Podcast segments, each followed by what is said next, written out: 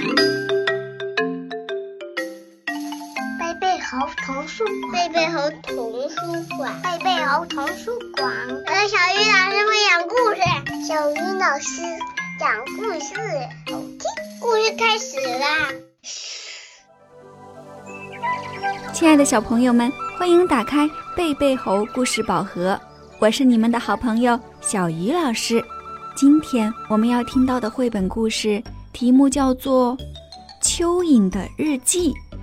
这本书由朵琳·克罗宁编写，哈利·布里斯绘图，由陈红书翻译，明天出版社出版。我们一起来看看蚯蚓的日记里都写了些什么吧。三月二十日，妈妈说。我应该永远记住三件事儿：一，地球给了我们需要的一切；二，我们钻地道的时候也同时帮忙照顾了地球，非钻地道不可，帮助地球呼吸；三，绝对不要在爸爸吃报纸的时候烦他。三月二十九日。今天我努力教蜘蛛怎样钻地。一开始，他全部的脚都卡住了。嗯，我想我有一个脚踝扭伤了。后来，他又吞了一堆土。我放弃了。明天，他要教我怎样倒立走路。四月一日，蚯蚓没办法倒立走路。四月四日，钓鱼季从今天开始，我们全都钻到更深的地方。嘘。四月十日，下了整晚的雨，地下湿透了，我们一整天都待在人行道上。跳房子是一种非常危险的游戏。四月十五日，今天我忘记带午餐。肚子实在太饿了，只好吃回家功课。老师叫我写十次，我以后不吃回家功课。写完以后，我把那张纸也吃了。四月二十日，今天我偷偷靠近公园里的一些小孩儿，他们没听到我来了。我在他们面前扭来扭去，他们大声尖叫。我就爱看他们这个样子。五月一日，爷爷教过我们，礼貌非常重要。所以今天我对遇到的第一只蚂蚁说早安。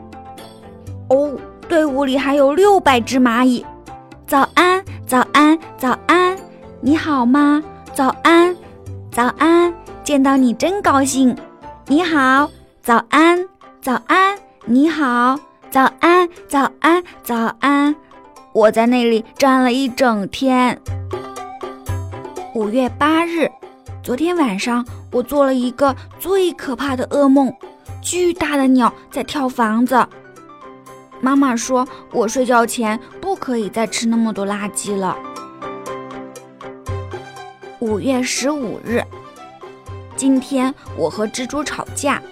他跟我说有脚才算酷，然后他就跑了，我追不上他。也许他说的没错。五月一十六日，我逗蜘蛛笑，他笑得太厉害了，结果从树上掉下来。哼，谁说一定要有脚呢？五月二十八日，昨天晚上我去参加学校的舞会。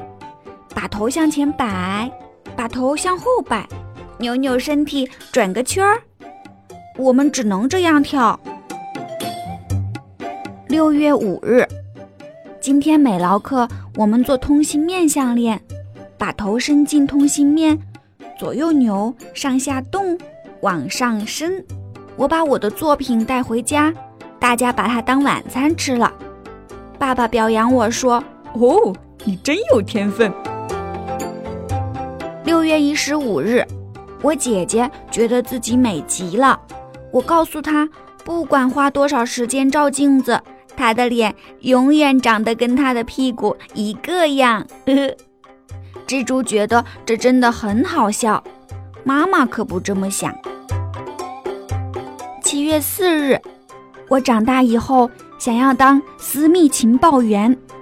蜘蛛说：“我得非常小心，因为总统可能一不小心就会踩到我。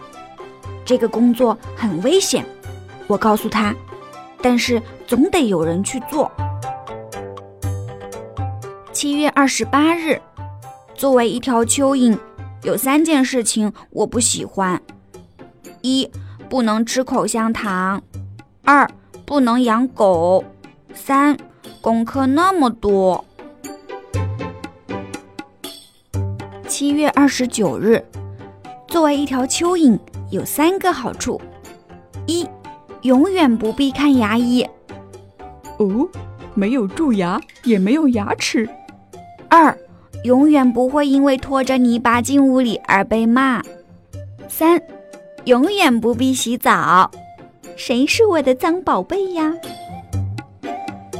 八月一日，作为一条蚯蚓，也有不好过的时候。我们身体很小，有时大家甚至忘了我们在这里。然而，就像妈妈常说的那样，地球永远不会忘记我们的存在。小朋友们，这个故事已经讲完了。在这个故事里。小蚯蚓喜欢用日记把自己发生的每一件有趣的事情记录下来。小朋友们，你们有写日记的习惯吗？小蚯蚓虽然小，但是却有着非常重要的使命，那就是帮助地球呼吸。它可是陆地生态系统中非常重要的一员哦。所以说，即使是很微不足道的生物，也有它的价值。今天的故事就到这里，明天见。